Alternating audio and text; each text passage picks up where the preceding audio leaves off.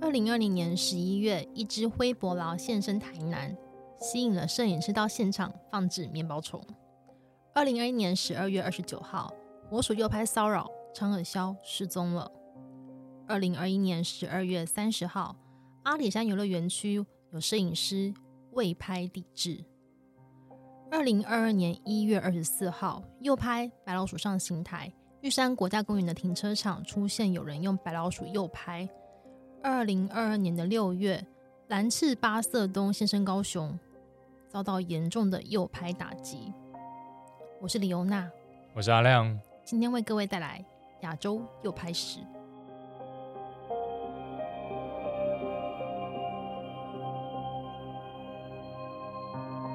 大家好，我是李尤娜，我是阿亮啊我们今天来讲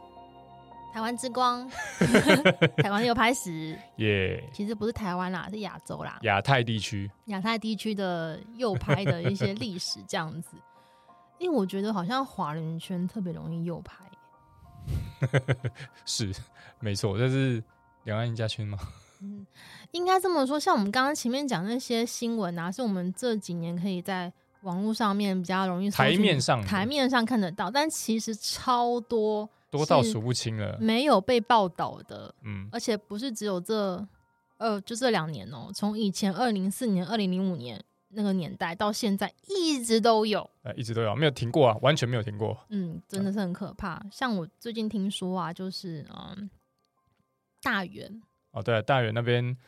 十一月的啊、今年十一月的时候，大原有红准嘛，就是他红们准用小白鼠去诱拍，红准，像。呃，红隼其实也蛮常被诱拍，像我们上次去贡寮那边、嗯有一个龙门运动公园，嗯我们本来其实是要去那里找欧，我本来是要去那里找欧亚云雀，嗯，就我们不是有看到红隼吗？嗯，哦，回来才查才知道说，哎、原来那边就也有人在右拍红准。就是最近跟阿亮去的每个点都是右排点， 我就想说你不要再看那些群组的讯息了，你每次最近传那些东西基本上都是右拍点呢、就是让我觉得很恼火哎、我们不能开创哎自应己应道该路吗？应该不是这样子，应该是我只要有鸟讯，我一去其实就会有人开始喂。没有，是提供你那些鸟讯就是右拍的人，没有没有不一定，就是还我去有时候去其他点，就比如说有些过境的热点，它到时候大家都变成是右拍热点了，因为只要哦应该有鸟说出现的地方就 有人。大喂家知道那边有鸟，他们就直接去喂了。对，所以大家不要乱说话，就是 不要随便透露那些点，好不好？只透露给你信赖的人，好不好？OK。嗯，那我也听说啦，今年就是呃，我之前好像上一集有讲吧，还是上上集就是有人跟我讲说，桃园其实有所谓的棚拍养鸡场啊，养鸡场、野鸟棚拍场，就是去专业的哦，嗯野鸟摄影棚，然后去它专业就的嗯等于是一个很大的，很像是那种农业用的那种大的棚子啊，是然后它有一个很有一块蛮大的场地，让鸟可以在里面活动，然后人是有一个很像观景窗那种小窗口、嗯那种观察窗，然后你可以里面伸大炮进去去拍鸟这样子。是，但是就是那个鸟的来源是你都不知道在哪里来的啊、都不知道哪里来的但总之听起来就，我虽然不是啊不是数学家，但听起来不太妙吧？但是就是这件事有被告发，但是不知道后续的发展是对什么。他是告到法院上去了，对对对然后没今年错好像有告到法院去，但不确定是怎么样。台湾台湾右派蛮严重的，嗯，但是我其实一开始知道右派呀、我比较常听到的讯息是从中国那边来的。呃，中国也蛮多的啊，嗯因为就是我 我不知道为什么是华人定居的通病嘛，对，而且拍摄的手法其实蛮像的一。致啊，就是一致的，你就是。啊，比如说像是你有看到说红色的果实，别人嗯你看枝头上已经有果实了，理论上嗯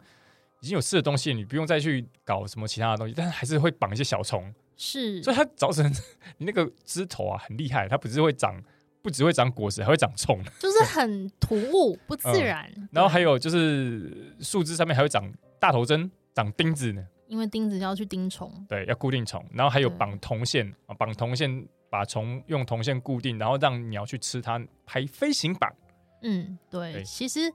这些手法台湾也看得到哦。而且还蛮像的，就是整个是 copy 过来的感觉。哎，比如说像在什么永定河文化休闲公园啊，嗯然后我拍那个鸟，它也去做造景啊，嗯，他们造景还有分等级的，也 不是等级，它是全部搞在一起，就一块平地上面，它摆很多砖块还是什么，它垫高，哦，嗯最上面再摆一个长了青苔的石头，对，就是平地就是突然造楼了这样 子，啊然后还在旁边呢，在旁边搞了一个枝头，啊、嗯上面有红色果实。是哦，再过去又有另外一块长青苔的石头，不一样的造景。嗯，就是各种各式的，但其实就可想而知啦，这么多手法，那表示说中国那边其实右派的问题也蛮蛮严重重的但是呢，我必须要说，中国呢，他们立了一个法律，就是在二零二零条例，它算是管理条例，条它例啦是管理条例，它我不太确定它算不算是正式的法律法律，但它是个管理条例。对，就是北京市的野生动物保护管理条例，就是有明文的第十三条第五项有写说，制止追逐、惊扰、随意投食、引诱拍摄、制造高分贝噪音、闪烁、闪灯等干扰野生动物生息繁衍的行为。这个好像是在什么北京天坛苗圃，就是有立一个这个告示牌，就是人们去那边拍鸟，可是就是有拒非常绝诱拍，对文非明常拍鸟。不不文明的一些手法，所以就立牌告示。那那我们台湾立牌就是鸟音白白的， 因为我觉得他的这个条例，我觉得算是写的嗯非常的具体、清楚群，哎、对，具体，具体非常具体。不是那清楚是具台湾体的话是禁止骚骚扰扰野生动物。那什么叫骚扰呢？呃，咕叽咕叽， 咕叽咕嗯他这叽叫边写骚的扰吗。手法非常的明确，哎，你说你喂食不可以，然后你去开闪灯不可以，嗯哎，用声音也不行，对哎，他已经就是一一条一条的把你写清楚了，写进去了。对。那我们再回顾一下中国的右派啊，我们觉得我有个影片可以大家去搜推寻荐大家一下去看一我下推荐大家看看， 甚至可以当教材，我觉得啦，嗯就是你在 YT 上面应该还可以看到嘛 YouTube 叫做聚焦三农，棚拍爱鸟还是害鸟，对由 CCTV 农业制作不错。那基本上就是这个算是纪录片吗？嗯，报道记录了吧？我觉报得差道不记多录了，差不多，就是呃有点像是什么我们的岛公示我们的岛那种类型 可能类似 对吧。其实我们公司也有啊，对不对，也有啊，拍鸟鸟乘风哎风的时代嘛，大家可以。去看一下这部片子。那基本上他这边就是、呃在记录，就是棚拍野鸟这个这个产业怎么进行的。对对对对，而且它其实是有点卧底去拍摄的嗯是方式，所以你是可以很清楚的看到它的棚长什么样子。嗯它的，棚其实看起来很大哎、对哎。那它的步骤就是呢，他会去市场买鸟，嗯，买鸟过来嘛，然后进棚，然后进棚收费嘛，还有个年卡制度等等对的。对呃对，然后甚至还有所谓的嗯新手保证班啊、表演啊、喂食啊、包车订便当这些。呃产业一条龙啊曾，经条龙服务到家，有没有？对，但基本上呢，虽然是有个产业一条龙，但是他也知道自己做的事情可能不是那么的正道，所以嗯基本上是低调经营。都是在算是在市郊啊，市郊边嗯缘，然后去低调经营的。对，那那以北方居多，对呃因为理由是北方的鸟比较少，然后也嗯不是像南方的热带地区的鸟那么漂亮，所以大部分都是在北方为主。嗯，那基本上就是去买鸟过来嘛。嗯那你知道买鸟过来运送的过程当中，你会面临到个问题，就是啊，运送过程会有夭折的都状会况，有夭折的状况。那再接下来就是呢。嗯，他为了让拍摄效果比较好，他可能会增加他的喂食的次数，或是喂食的方法。哦因为你你人来那边要拍摄，它可能一天好几梯啊，你每一梯对都要有表演。对哎，然后就是不当的喂食次数造成鸟的死亡率是高的，或者它健康是有疑虑的嗯，哦，甚至它住的环境都不是好的这样子，所以就是，嗯、其实看了其实会觉得蛮残忍的啦，对，但真在影片的后面，他其实有找了官员、政府官员来取嗯缔，是，那、他找了当地的公安，还有一些保护局的一些局长来，嗯，他们就他们会去查核说，因为他们有些鸟类是可以合法人工繁殖的，是，呃那大部分野鸟就没有，所以他对就会要求业者去出示那个证明啊，但是物证都在啊，因为那些鸟其实就是野鸟，嗯所以它还是有被开发，但对后续处理怎么样，他就没有很详细的说明了、对，其实我们在那个拍鸟成风的时代，也是有看到类似就是类似的议题啦，嗯就是人们为了拍鸟，就是有多么恶劣的手段，比如说挖草啊、把掏鸟草啊对这种这种记录的手法。那我就不禁在想，就是真的是华人等于右拍吗？就右拍是华人之光吗？我觉得搞不好是哎、因为之前呢、我在 IG 上有些朋友啊，然后他们有聊聊聊到哈、嗯澳门嗯，也是大师与麦皮虫的产地呢，麦皮虫是什么？就类似面包虫啊、哦我觉得就类似面包虫、啊。然后右派也是、问题是相当严重啊，嗯，所以我觉得如果其他地区的朋友有遇到右派，也可以跟我们分享一下啊。那你要怎么样分辨右是不是右派？我觉得有些行话你可以了解一下，哦，小词汇吗？对对，小 词汇，比如说补考。补考就补考啊。哎，补考就是一般我们考试补考，就是嗯你考坏了，就是再给你一次机会嘛。嗯但是野鸟可以拍坏，他们在这里是形容野鸟没有拍的不够好，嗯，就你可以在下次再去补拍的意思。这么好哦？对啊，就是你想想看正常的野生动物，它有机会让你补拍补拍吗？没有啊。对啊，你看我们上次遇到水鹿，头也不回就走掉了，对啊，什么补拍， 没连有，皮都没看 到。对啊，所以那为什么补拍？为什么有可机会可以补拍？一定是用了一些人工的方式，嗯，然后用喂食的方式留它下来，或是它首根本就先 是，你要有换牌教吗室，哦对，首先你要有教师，首先你要有老师有考卷， 对对对。对啊。那再接下来嘞，接下来另外一个叫做礼物，哦，礼物很好啊，礼物是在就是你要去人家家里拜访，你要带伴手礼啊，是你啊两手空空的不礼貌，我想白兰地可以 吗？两串胶。然后嘞，对，这边的礼物指的就是一些食物啊、饵料啊，比如说哦通常就是面包就虫、啊，是幼时的食物对嘛，啊，面包虫嘛，或者嗯饲料、鸟饲料啊，所以但嗯有些人说，哎、你有没有去补补补考啊？你们补考有没有带礼物？不是要贿赂主考官， 哦，这个听起来就很像黑，就很有什么就电黑影啊，化 嘛，这是这黑是化，欸黑化。对，然后还有一些鼠毛板，比如说哦鼠毛板，鼠毛板大家都知道，这不算黑化吧？啊，对啦，这对，对就是很距离够近，然后拍的够大够清楚，可以把鸟身上的每一根毛都可以很像数得出来有几根嗯毛，嗯，叫鼠毛板。是哎，那还有一些是说，啊，你去拍这个东西的时候要播音乐哦，英尼老师啦， 音乐就是鸟音的意思吗？对，音乐就是播哦鸟音、去吸引它，它才会出来。嗯那通常，哎，他们播的音乐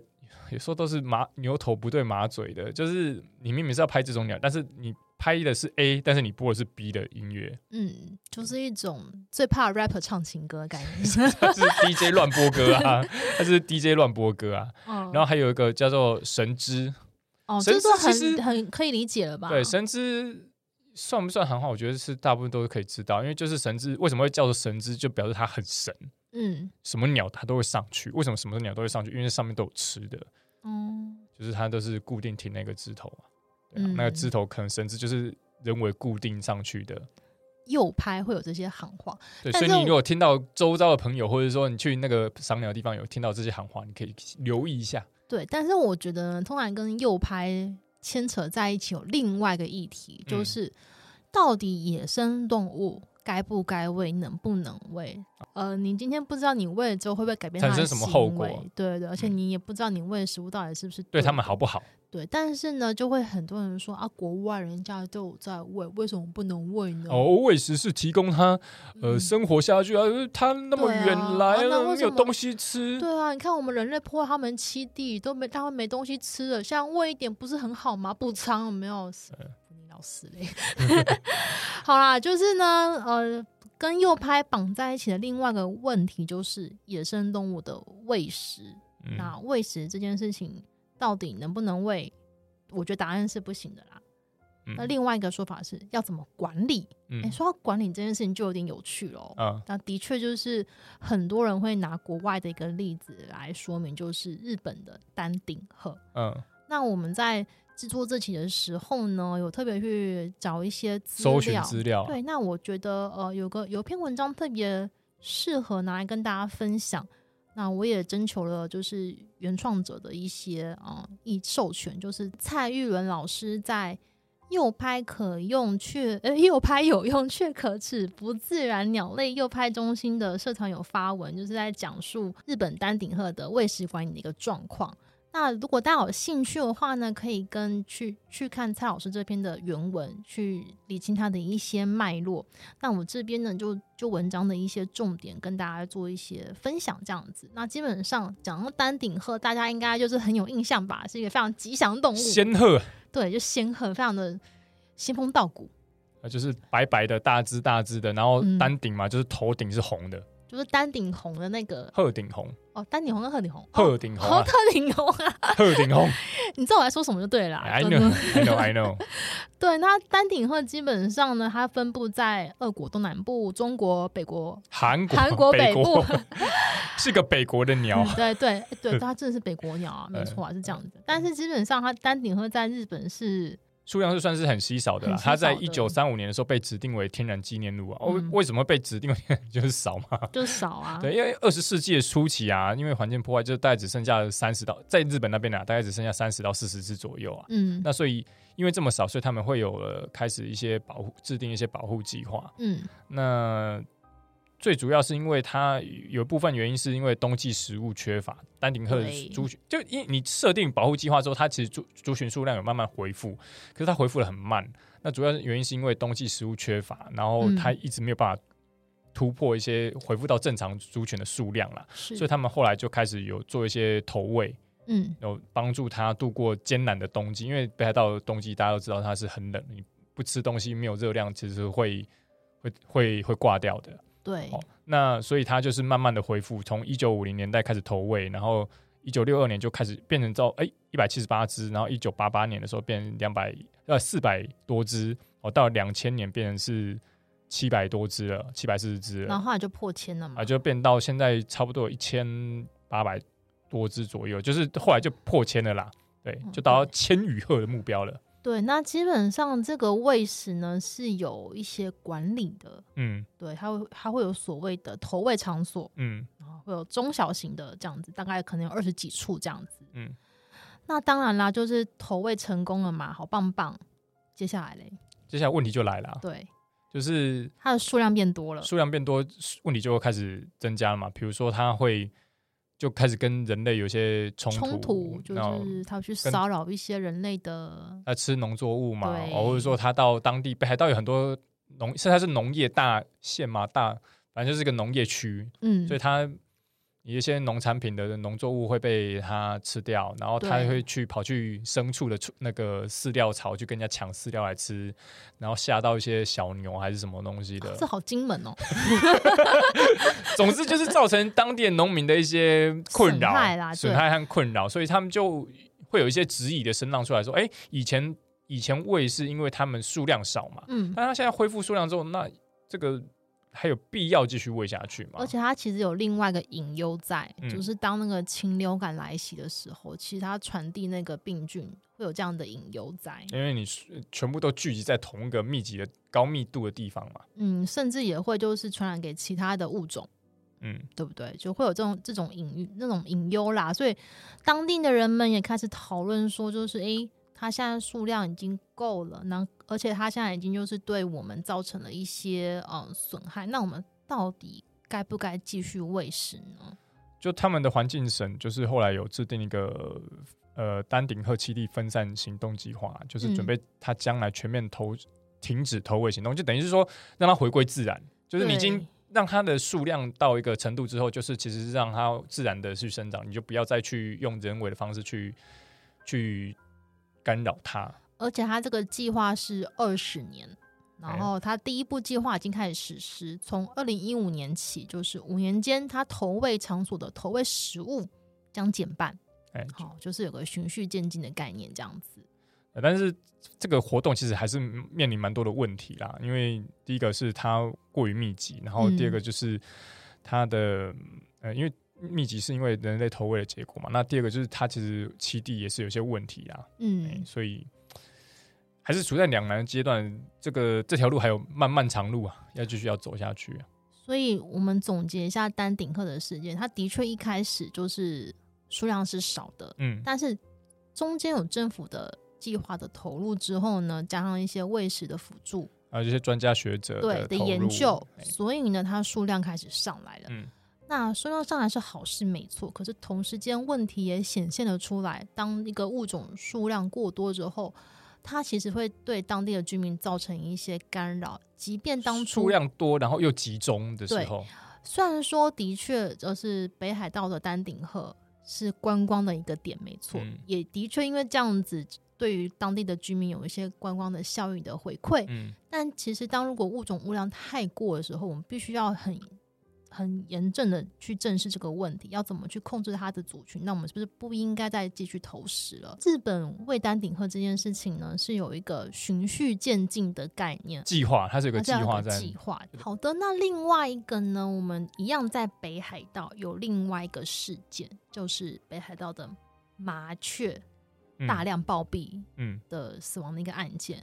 那这个我们也是跟了兽医小家与野生动物朋友们，他们写他们有写一篇文章，我们跟他取得授权，在节目中跟大家分享一些重点。北海道的麻雀到底发生什么事情呢？二零零五年到二零零六年的冬天呐、就北海道境内有很多民众通报麻雀死亡，是就很像不明事件啊，就是神秘事件。为什么很多大量的麻雀死亡啊？到底是怎么回事？大家嗯人心惶惶，是，所以当地有的北海道的研究人员呐、啊，哈，然后专家学者和兽医，然后他就组成了一个团队去做调查。是那后来发现，这些猝死的麻雀都被诊断出了沙门氏菌哦的感染，它是一种人畜共通的传染病啊。是也是食物中毒的病源之一。研究人发现，在当地居民喂食鸟类的喂食台上发现高浓度的沙门氏菌，哦，所以呢，就是他们的死因，对不对？就等于是说共同感染嘛，就是野鸟喂食台聚集大量鸟，然后你又没有适适当的消毒，就是你没有常常去清理它。到最后就是一个传一个，一个传一个，然后就是一次性的感染，然后就扩散开而来，且基本上其实不应该只有麻雀，有可能应该没有其他哎他的动物，对不对？而且麻雀还会传给其他的，但是很难很难说啊，因为它看它喂食的种类啦，因为有嗯它喂食那些的食材，可能只有某种某几种鸟会吃的话，那可能就是那几种鸟会中。因为好像会来类这边似的就类似的案件，我在不是在亚洲，在国国外外好像听也有过，听就是因为过你的对喂食鸟那个气或那个平气台，民你没有清干净，或是带来本身带来什么那个病菌，反而导致就是前来的鸟儿或松鼠，那很像就是就是我们 去餐厅吃吃食物中毒是一样意嗯对思啊。对，就 类似这种概念对啦。好，那我们再回到台湾来讲好了，就是我们刚刚讲的丹顶鹤的喂食场啊，的喂食场，然后有人就会来说，那为什么丹顶鹤可以，我们不可以？为什么鹤鹤可以，我们的地质啊不可以呢？鸡鸡不行， 对，为什么不 行啊可以呢？鸡鸡不行。我觉得这个是，其实近几年来啊，就是有些人会一直提出讨论，我觉得讨论是好的，嗯然，后也会有人发现说，就是你一直禁止人家喂食，可是你执法没有办法跟上，那你到底要怎么去管理喂食呢？那是不嗯是我们只是教导民众就是正确的喂食概念呢？其实我觉得这是有风险的啦，风险蛮大的吧？因为我其实不太信任人类， 就是因为我觉得如果呃，当然能够法令禁止是绝对是最好的一个方法，但是如果你开放给民众去喂食的话，我觉得这风险实在太大的。我们现在来讲一下好了，就是为什么日本的丹顶鹤可以，台湾的大雪山不行？为什么讲大雪山呢？因为大雪山是最最有名的养金场，最有名的名胜啊， 对，丹顶鹤它一开始它是以保育为目标，是因为它原本的数量很少，对所以它是为了让它的族群可以呃恢复到原本的数量，嗯所以它才进行这个投喂，而且它这个是其实是有一些研究单位去介入，对，是那嗯它是有管有被管理的哦，你的数量啊，你可能次数或者是那些总量、时间点，这些都被计划好的，有是专人去执行这件事。但大雪山的没有啊，你没有办法控制他们，那是为什么？他有可能今天为为的是饲料，明天后搞不好是为了其他的东西，你没有办法控制啊，因为他不是专人。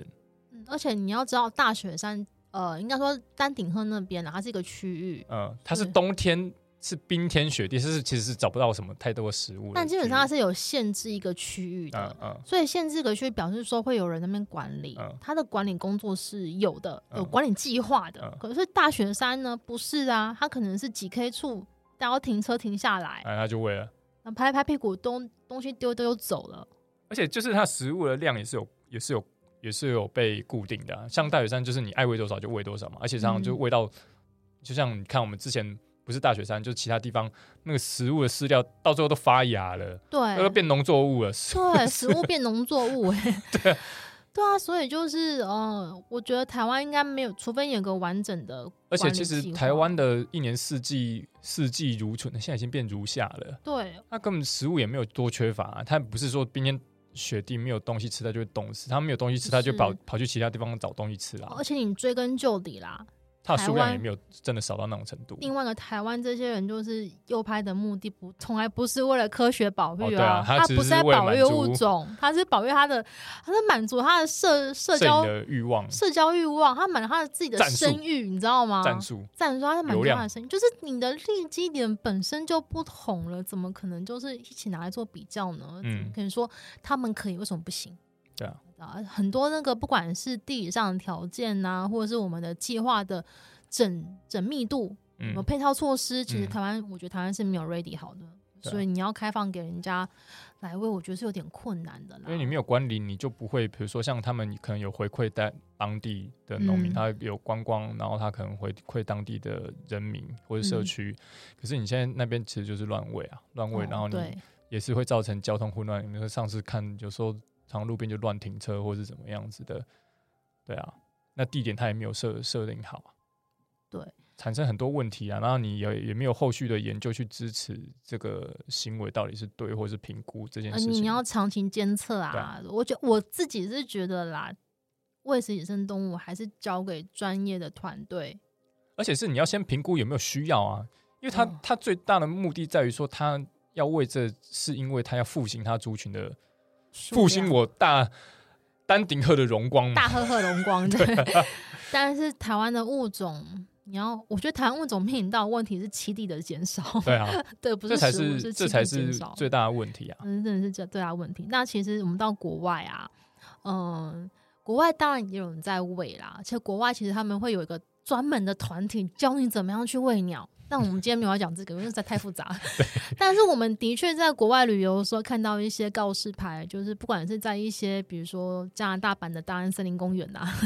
一些地方会跟你讲说不要去，嗯，喂食野喂生食动鸟，物，尊重你的公园，尊重你的对野生动你物，不要做那个，因为他们外面常常卖那个喂食器啊，那你不要在公园里面挂，对对对对，会有这种这种状况，就等于是他。官方也禁明文禁止说不要在那边喂东西。就像我之前之前跟大家分享过嘛，我把手伸出车窗外，然后手上是 Grey 空 Jay- 的哦，对，Grey J 就飞过来喽。然还有后那个黑那个什么黑顶山雀，黑顶对山对雀对吧，，这而且是我在两个不同的国家公园遇到的状况，嗯，就是虽然说那些国家公园都明文规定说不可以喂，但很很明显还就就是是有人当地在人还是喂喂爆嘛，对，而且他们有个说法就是觉得说啊，嗯，就是你要让小朋友真的是爸妈带小朋友去喂，嗯去接触那些野鸟，嗯，他们觉得说，你要先让小朋友接触演养之后，他才有办法产生同理心，然嗯，后才会去有所对保育产生行动，对他才会去理解，有意愿去理解这个动物。他们嗯觉得说小时候就要接触，所以我不太确定这样的说法到底是好还是不好。坦白讲，就是 to wait or not to wait，就是真的是，我觉得这真的是就是我还是倾向是不要靠着喂食去教导孩子。嗯，我就是觉它得嗯是两个观点啊，一个就是不喂，我们是避免野鸟改变习习性嘛，嗯那另外一个是他们的观点是，哎，我我为了可以增加人们对保育的兴趣，嗯，对这个增加对野生动物兴趣，进而去保育它，换转换成行动。可是我觉得有时候你不应该教导孩子的第一步叫做是去喂他们，而是你应该教导他们静下心来去观察它，对，因为就是而不是直接是很利益的拿食物去交换。对你就是你应它的该距是离，我觉得就是你应该第几点是这些动物跟我们是平等的。对，你会随便走在路上给人家喂东西吃吗？ 喂公子吃别 人，是会有这样子吗？不会嘛。所以我就心里想说，嗯、当然每个人的教育观念不同，但是嗯我还是希望说我们是以观察取代喂食，优嗯先这样子。 那另外一件事情就是，呃，很多人在讲，就是我们喂食野生动物到底会造成什么影响？为什么？其实讲了很多影响都已经在那边，就是条列出来，可是有些人还是视而不见。嗯，像比如说像，其实之前在我们一本书叫做《自然的奇妙网络》里面有嗯提到，就是彼得沃雷本里面有提到，就是欧洲黑头鹰，它是有一个原文啊，但是怎么了？不要干不要干音乐，它原本冬秋天的时候会从德国迁徙到西班牙度冬，是但是自从一九六零年代之后啊，开始出现第二条直飞英国的路线了、 啊为什么？原因是英国爱鸟人是喂它喂的太好啊了，哦，导所以他致们知道我是不是？对他们知道导说导我飞到英国，其实有很多东西可以吃对，。导致有些某些黑头鹰不愿意继续往南飞，然后而且为了适应人工花园的饲料环境啊，它们产生了体型上的改变，就是嘴会变得比较细长，然后翅膀变得比较圆短，比较适合短距离的移动。我想问一下，他们这些改变是什么时候发生的？我的意思是说，他们是是知道这条好康之路之后的几年吗？诶、我觉得我记得印象中野鸟可以呃发生改变的时间其实可以蛮短的、体型上的改变是可以蛮短，就像那时候那个加拉巴哥群岛上面的的改变是一样的，就是他们可能几个世代可能就会有一些改变就会出现了。哦，所以基本上真的会影响到他们的进化，这叫进化嘛？呃，不算进化，就是演化或是外形上的改变，哦这不算叫进化。哎、算不算演化？总而言之，他们变了，他们真的变了。 c h a n g e 但是问题是，如果万一今天英国发生什么事情，然后他们不再提供这些食物了，那这些鸟又不知道，又不是每天就是上脸书跟你打卡，不是 啊？那他们还是飞去英国，没有食物来源怎么办？不知道，就是就是不这知道就是你，这等于是你介入了，他们原本的一个路线，对啊，但是你没有办法保证说这个他们你介入这个路线之后要怎么去照顾他们。理论上迁徙这件事情，很多时候他们都会同一种鸟，它都会有两个不同的迁徙路径，嗯算是分散风险啊呐、嗯，所以其实有，也许还有另外一只，它会是继续保持它原本的路线。这种事情也是有发生的，因为像台湾其实有些鸟也都是这样子，就是有一些它是会留下来度冬，有些它就是直接过境，是有可能啊，有可能会是这样子啊。但是就是我觉得那些喂食野生动物的人啊，他们只是享受当时喂食喂食当下那种跟动物亲近的快感，他们没有要对之后事情负责，哦，对啊，大家就是自己爽完之后拍拍屁股就走人了。所以我们其实比较还是鼓励大家，就是你不要去过度去介入和干扰他们原本的生活，你就是远远的看就好。 当然远远看是比较好。那还有另外一个问题就是，播鸟音到底行不行？哎、这也是很多人常在问的问题啊。嗯，因为我知道，就是有些人就是上之前有人回馈给我嘛，就是有人播错鸟音了，然后就引来不该出现的鸟，然后造成育雏的鸟人们就是受到威胁这样子。嗯，对。然后像 我之前在高雄哈、嗯就是那个旧高之塔那嗯，边，就有人要拍另外一种鸟音，可是我觉我觉得他播错，他直接播成绿袖眼的声音，嗯但是有一只好像我记得好像是黄美，就是另外一只柳莺，嗯，它因为它那种柳莺它本来就会混在绿袖眼群里面，所以它也跟着出现， 所以就是哦它目标鸟种可能是 A，但是它嗯播成 B 的鸟音了，结果 C 跑出来了，嗯，就变成一连串乌龙的事件。但是我们还是回到问题，播鸟音到底是好还是不好？呃，我个人是倾向不要播啊，除非你是有专门的研究目的和、嗯呃研究计划，嗯才是去播鸟音，嗯，因为我觉得播鸟音这种东西就是在干扰它嘛。对啊，你没有事把它叫出来，然后你又没有要干嘛？就比如说我没事就给你打打通电话叫你起床尿尿是一样意思就嘛，很像你打烂，就是哎、然后后面就不讲话了，对，然后超欠揍的、欸。对，就是， 而且还不是只有 A 一通啊，它就是你就是连续的啊，然后表情符号、表情符号、表情符号就一直不停的、哎不停的在戳你，在 在传讯息，那你就看到二十个未读，到底在冲哪小？对，你在说我吗？哎、哎、没有啊，我没有说谁啊， 我没有指特定对象哦、对，总而言之呢，嗯、但是科学研究为什么会有？因为有嗯很多鸟，或是因为很多鸟，它其实是很难被观察到的。你是可能需要用声音去回波，去计算它的数量。哦，你在这边播，它有反应，那这表示说，哦，这个地方至少有一只鸟有这种嗯反应。而且有些鸟是在外观上你是分不出来的，你嗯，必须要透过它叫，你才有办法分辨它是哪一种。因为对，之前有些柳莺科，你就是拿在手上你也分不分不出来啊，是没所错，以你必须要透过它的叫声才可以把它分辨。所以我觉得你用，当你有科学计划在做研究的时候，我觉得你播鸟，我觉得是合理的，我觉得可以被接受，因为你播也不会是一天到晚，像我们之前在也有看到听到那个是开跟开 party 一样，就一直播，你也是只是播了一两次哦，播了嗯一段时间它就停掉了。总而言之呢，不管是喂食呢，或者是播鸟音，我们都还是比较倾向就是交由专业的团队来执行，而且嗯它的目的应该是正常的、正当的，for 有经过申请的、有经过审有核符的，合社会大众、保全体育人类利益的，也不像那么严重，是它有是真的有个保育计划在的，嗯哦、这样是比较没有问题的。那基本上我们这些市井小民啊，就还是乖乖待在自己的位置上面吧，就是做好自己的事情，减低我们对野鸟或是野生动物的干扰。嗯，这样就好了，因为大自然就在那边，你不需要过多的介入，然后尽量保持栖地的完整性，保持哦友善。保持友善。 对，就让我们这样子相安无害的活下去吧。嗯，好啊，就是我们这三集，就是跟大家介绍一下，就是台湾的一些右派跟一些摄影的角度，以及我们曾经在历史上面出现过的右派的事件等等的，希望可以给大家一些一些嗯不同的角度去看待右派跟自然摄影这些领域。那如果大家后续还有什么问题想要问的，或是想要跟我们分享一些意见的话呢，可以嗯追踪我的 IG 捕捉野生的李欧娜，还有阿亮的 IG，你 IG 是啥呢？ 我也不知道我 IG 是啥， 我没有记我的 IG，你私信也行，你用它就 好了。你私信我可以找到他，对对对。好啦，这是这节的节目啦。我们下一集呢，嗯、还没想到要做什么。 下一集之后，我们应该会给大家一个完全不同的计划，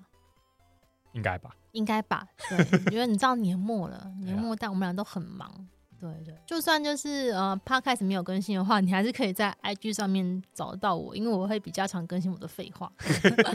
好啦，我是李欧娜嗯我是，阿亮我，们下次见喽，拜拜拜拜。